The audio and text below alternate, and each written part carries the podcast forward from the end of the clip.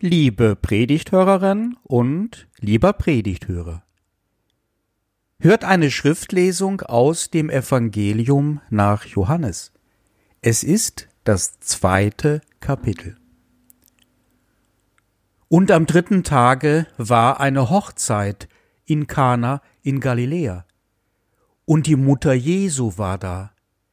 Jesus aber und seine Jünger waren auch zur Hochzeit geladen. Und als der Wein ausging, spricht die Mutter Jesu zu ihm, Sie haben keinen Wein mehr. Jesus spricht zu ihr, Was geht dich das an, Frau, was ich tue? Meine Stunde ist noch nicht gekommen.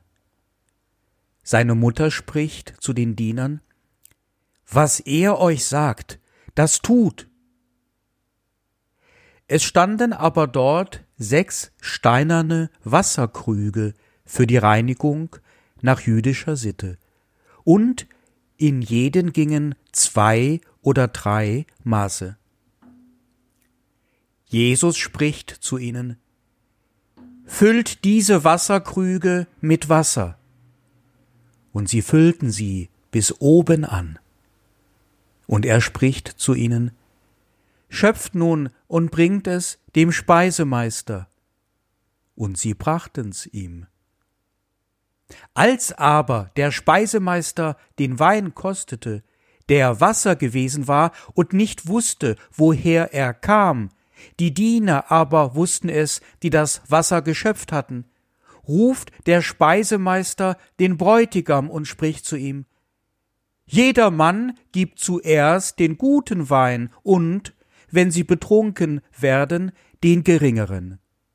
Du aber hast den guten Wein bis jetzt zurückbehalten. Das ist das erste Zeichen, das Jesus tat, geschehen in Kana in Galiläa, und er offenbarte seine Herrlichkeit. So, Jetzt sind wir in der schönen Zeit Epiphanias angelangt. Epiphanias heißt Erscheinung. Und es geht um die Erscheinung, um die Herrlichkeit Gottes in Jesus Christus. Wir hatten noch am letzten Sonntag aus dem Epheserbrief gehört, warum das Weihnachtsfest eigentlich jetzt erst geistlich besehen so richtig losgeht. Also gut, was? Was macht denn Jesus als erstes? Hält er eine packende Predigt, so wie die Bergpredigt eine großartige Ansprache Gottes an die Menschheit? Oder bittet er um eine Audienz beim König Herodes, um seinen Herrschaftsanspruch geltend zu machen? Oder erzählt Jesus eine Beispielgeschichte, ein Gleichnis voller Tiefe und Weisheit, und man erfährt etwas von der Lebendigkeit Gottes darin. Oder zeigt er seine Herrlichkeit, indem er sich anmeldet bei dem römischen Statthalter Pontius Pilatus um den Römern, den Besatzern, mal so richtig die Leviten zu lesen, damit die nicht so übermütig werden und sich als große Leute aufspielen im fremden Land. Oder zeigt Jesus, wie machtvoll er ist, durch ein spektakuläres, unerklärbares Wunder, indem er einen Menschen aus dem Tode reißt und zurückholt in das Leben, oder indem er Tausende von hungernden Menschen sättigt. Was ist es? Jawohl, es ist das Wunder. Aber was ist das? Damit geht die Herrlichkeit Gottes los, es geht um Wein, ihnen ist der Wein ausgegangen, na und? Also, Moment mal. Das muss man erst einmal verstehen. Gott kommt in die Welt und das Erste, was er tut, ist, er besorgt den Leuten was zu saufen? Also das ist ja ganz schön abgefahren. Das ist ein echtes Zeichen. Es ist eine Überraschung. Aber daraus können wir schon viel entnehmen. Sehen wir mal genauer hin. Das war von Jesus keineswegs geplant. Er wusste nicht, dass den Veranstaltern des Festes der Wein ausgehen würde. Er zeigt sich auch gegenüber seiner Mutter Maria als unvorbereitet. Als er von zu Hause losging, hat er sich das nicht ausdenken können, jetzt sein erstes Wunder zu tun. Sein Wunder war wie ein Reflex, eine spontane Reaktion. Die Feste waren damals die Höhepunkte des Lebens. Man arbeitete hart für diesen Silbergroschen, den man unbedingt brauchte für sich und für die Familie, pro Tag einen Silbergroschen. Und wenn man Tagelöhner war, so wie viele, und wurde den ganzen Tag nicht eingestellt, na dann gute Nacht. Das Leben war karg, entbehrungsreich, arm.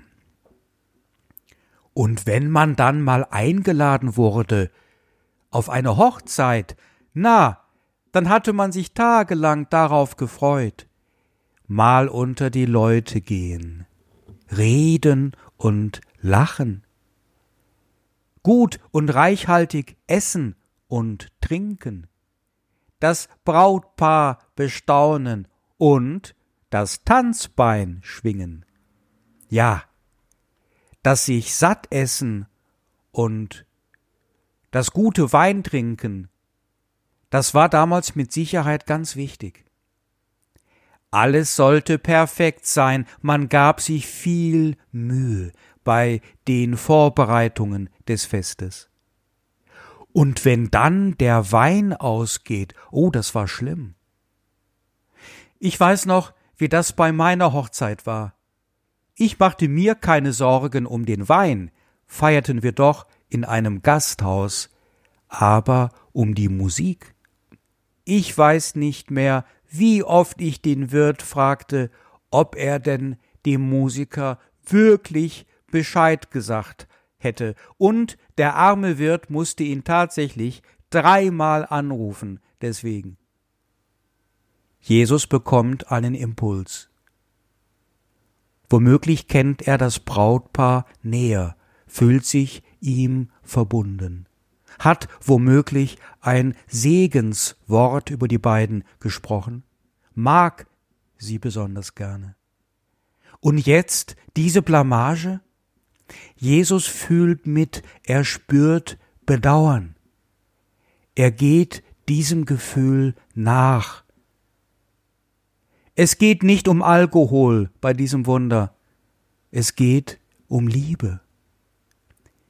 In Jesus begegnet uns Menschen gleich und von vornherein ein liebender Gott. Und das macht das Leben wunderbar. Es geht Jesus nicht darum, groß rauszukommen. Manchmal schärfte er sogar den Leuten nach einem Wunder ein, sie sollten es nicht weitersagen.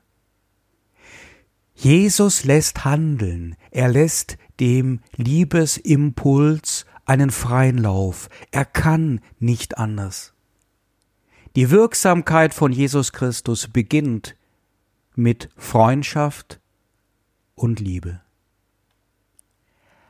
Aber noch ein zweites steckt da drin, in diesem eigentümlichen ersten Wunder.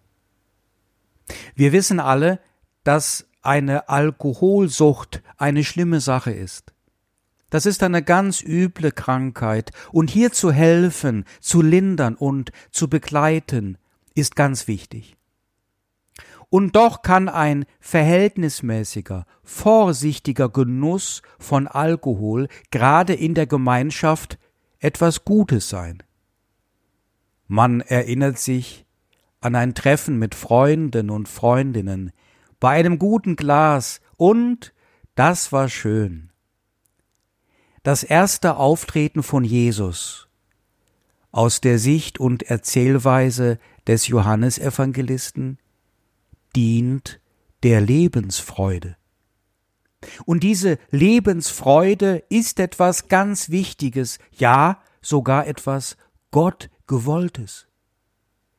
Gott hat uns das Leben geschenkt, damit wir uns an diesem kostbaren Geschenk erfreuen und anderen Menschen Freude machen.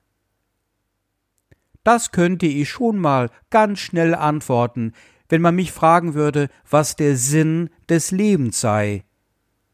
Dass wir uns am Leben erfreuen, wir alle. Und dass unsere Lebensfreude nicht auf Kosten anderer geht.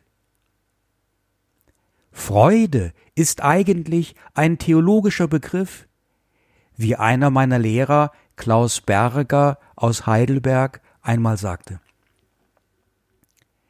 Die gemeinschaftliche, gesunde Freude ist etwas Geistliches.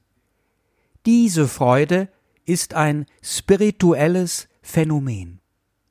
Darum ist sie auch nicht abhängig von Geld und Luxus, Einfluss und Macht. Freut euch, ruft der Apostel Paulus. Und dann mit seiner wichtigen Wortprägung Freut euch in dem Herrn. Philippa 4, Vers 4. Freut euch in dem Herrn alle Wege. Im griechischen Text steht Pantote für alle Wege. Wenn das etwas altertümlich mit alle Wege übersetzt wird, dann kann man sich denken, dass es nicht nur um die Wege geht, sondern auch um die Zeiten. Zu aller Stunde und überall hast du Grund, dich zu freuen, eben weil die Freude geistlich sein kann. Also auch in den Zeiten der Corona-Pandemie. Gerade dann ist dieser geistliche Aspekt der Freude, welcher eher losgelöst ist von den Äußerlichkeiten, besonders wichtig. Wie gestaltet man den Lockdown geistlich, so dass er in die Freude führt? Das ist doch eine wichtige Frage.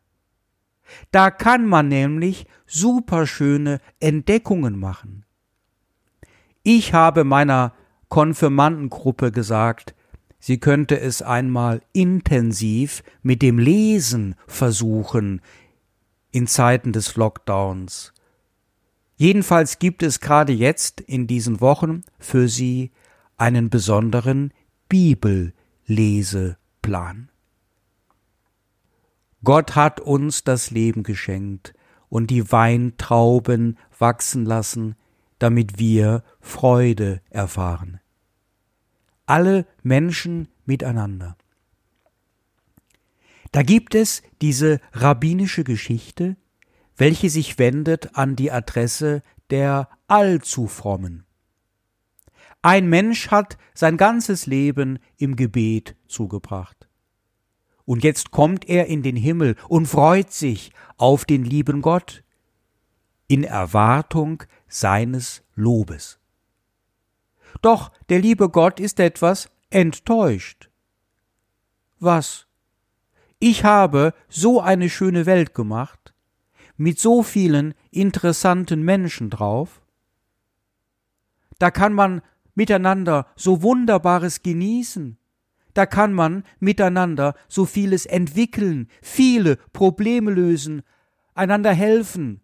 Und du Du hast die ganze Zeit nur da gesessen auf einem Fleck mit ineinander gefalteten Händen. Schade eigentlich. Ich möchte uns gerne in Bewegung sehen. Ich möchte uns einladen zu einer Bewegung. Mich mit euch hinwenden hinein in die Liebe Gottes. Machen wir uns doch einmal auf den Weg. Stellen wir uns vor, auch wir sind eingeladen. Nach Kana in Galiläa. Es gibt ein Hochzeitsfest. Oh, es sind schon viele Leute da. Und schöne Kleider tragen sie. Wie wunderschön alles geschmückt ist, da hat man sich aber viel Mühe gemacht. Hier vorne, seht, da ist noch ein Tisch frei. Daran können wir uns setzen. Schön, dass alles im Freien ist und die Sonne, die brennt auch nicht mehr so stark wie heute Mittag. Oh, das wird ein schöner Abend werden. Die Leute sind gut drauf, kann man verstehen. Überall wird gelacht. Oh, da vorn ist das Brautpaar. Sie halten eine Rede. Seid doch mal leise. Wir werden begrüßt. Ja, schön gesprochen. Man merkt, wie aufgeregt die sind. Ach, man wünscht ihnen nur das Allerbeste. Und jetzt wird aufgefahren. Diener und Dienerinnen laufen ins Haus und holen die Speisen und Getränke. Donnerwetter, das reicht ja bis nächste Woche. Gut sieht das aus. Und so viele Krüge mit Wein. Na, dann Prost. Die Zeit sollte stehen bleiben, nicht wahr? Es ist so schön hier. Man hat sich viel zu erzählen, und immer gibt es etwas zu lachen. Das Essen war vorzüglich, der Wein ist es immer noch, aber hoppla, er ist ausgegangen. Naja, es gibt bestimmt bald neuen. Irgendetwas stimmt nicht. Die helfenden Leute laufen hin und her. Es wird sich doch keiner verletzt haben. Der Speisemeister läuft rum und guckt, als ob der Himmel einstürzte. Also, sollen wir mal nachfragen? Na ja, wenigstens gibt es neuen Wein. Und gut ist der. Da, der Speisemeister schüttelt die ganze Zeit den Kopf und sagt den Leuten, äh, man habe die falsche Reihenfolge des Weines gewählt, und jetzt gibt es erst den richtig guten Wein. Ein Perfektionist ist am Werk. Na also, wenn das das ganze Problem war, damit kann man doch leben, oder? Freunde, auf einen schönen Abend. Genießen wir das Leben. Die allermeisten Menschen haben das Wunder gar nicht bemerkt. Und das ist typisch. Typisch in dem Verhältnis der Menschen zu Gott. Die allermeisten Wunder um uns herum bemerken wir gar nicht.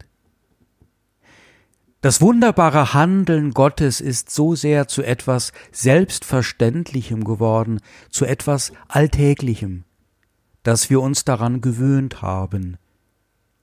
Wir haben das Staunen verlernt. Das Staunen verlernt beim Anblick von den vielen unergründlichen Geheimnissen und vollkommenen Schöpfungen, haben die Ehrfurcht verlernt vor der von Gott gestalteten Natur. Einige von uns erlernen sie gerade wieder, sehen die Farben nur noch in Schwarz-Weiß, wir steigen nicht mehr so gerne auf den Bunnberg. Eigentlich könnten wir uns freuen. In jeder Sekunde unseres Lebens. Einfach so. Denn uns allen gilt die Liebe Gottes. Und wenn wir die Wunder nicht bemerken, dann mag das nicht nur daran liegen, dass wir geistlich ärmer werden, je reicher unsere Gesellschaft wird und wir geistlich drohen zu verkümmern. Dann mag das vielmehr auch daran liegen, dass dieses Leben zwar wunderbar ist, aber auch ganz schön schwer und immer schwerer wird im Laufe der Zeit und manchmal sogar fast unerträglich schwer. und wir keineswegs selbst die Lebensbilder in Schwarz-Weiß entwerfen, sondern ein großer dunkler Pinsel geht über alles, was einmal Farbe war, und hüllt es in ein ängstliches Grau. In diesen Wochen, welche so gezeichnet sind von der Corona-Pandemie, hat dieser Pinsel sogar einen Namen. Lass uns Anteil haben, Jesus, an deinem Wunder. Mach uns wach. Lass uns erkennen, dass du uns gut tust, weil mit dir eine Liebe Gottes lebendig wird. Lass uns aufschauen und glauben daran, dass es von Anfang an galt, was du einmal sagen wirst. Bereits in deinem ersten Wunder galt. Ich lebe und ihr sollt auch leben. Kommt, lasst uns noch einen Schritt weitergehen. Wenden wir uns an die, welche Jesus besser kennen als wir und damit auch die Liebe Gottes bereits entdeckt haben in ihm, die ihn schon erkannt haben als den Sohn Gottes. Fragen auch wir Maria, seine Mutter. Wie kriegen wir Kontakt mit der Liebe Gottes? Uns ist auch der Wein ausgegangen. Und Maria antwortet uns, was er sagt, das tut. Diener und Dienerinnen Gottes werden, den Menschen dienen und dabei Gott der Mundschenk ist doch näher dran am Bräutigam als die Gäste an seinem Tisch, näher dran an der Liebe Gottes. Was er sagt, das tut. Auch wenn ihr es nicht gleich versteht. Es ist nicht nur Wasser. Nein, geht nicht weg. Tut es, füllt die Krüge mit Wasser. Und wenn ihr das tut, was er sagt, dann werdet auch ihr zu den Zeugen und Zeuginnen der Wunder Gottes. Nicht nur des Wunders in Kana, sondern der Wunder in eurer eigenen Existenz und die Farben kehren wieder und das Pinselgrau hört auf. Man merkt es deutlich, was eine Lösung wäre in dieser Corona-Pandemie, was uns voranbrächte. Das, was eigentlich immer eine Lösung ist. Die Liebe tun, nicht den Hass. Aber dieses Tun ist mehr als sich an einen gedeckten Tisch zu setzen und darauf zu warten, dass man bedient wird und den Impfstoff vorgesetzt bekommt. Vertrauen ist immer auf dem Sprung, mehr noch. Wirft sich selbst weg, sein ganzes Gewicht, legt es in die Waagschale. Alle eure Sorgen werft auf ihn, denn er sorgt für euch. Und wenn es in dieser gefährlichen Zeit, mitten in der Pandemie, noch schlimmer wird, dann ahnen wir, was uns rettet. Sechs Krüge mit Wasser füllen. Sechs Krüge mit Liebe füllen. Und dann zu den Menschen laufen und davon einschenken, austeilen, vollmachen die leeren Becher mit diesem Lebenselixier. Und wenn die Krüge leer werden, wieder zu Jesus laufen und mehr holen von dem Liebeswasser und wieder davon austeilen, denen, die da sitzen und warten und durstig sind. Und diesmal die ganz leeren Becher füllen und den Menschen die Liebe Gottes bringen. Denen, welche ihren Becher verloren haben oder weggeschmissen und immer weiter so. die Liebe Gottes tun. Das macht unser Leben zu einem einzigen Fest. Und der Frieden Gottes, welcher höher ist als alle menschliche Vernunft, er bewahrt unsere Herzen und Sinne in Jesus Christus. Amen.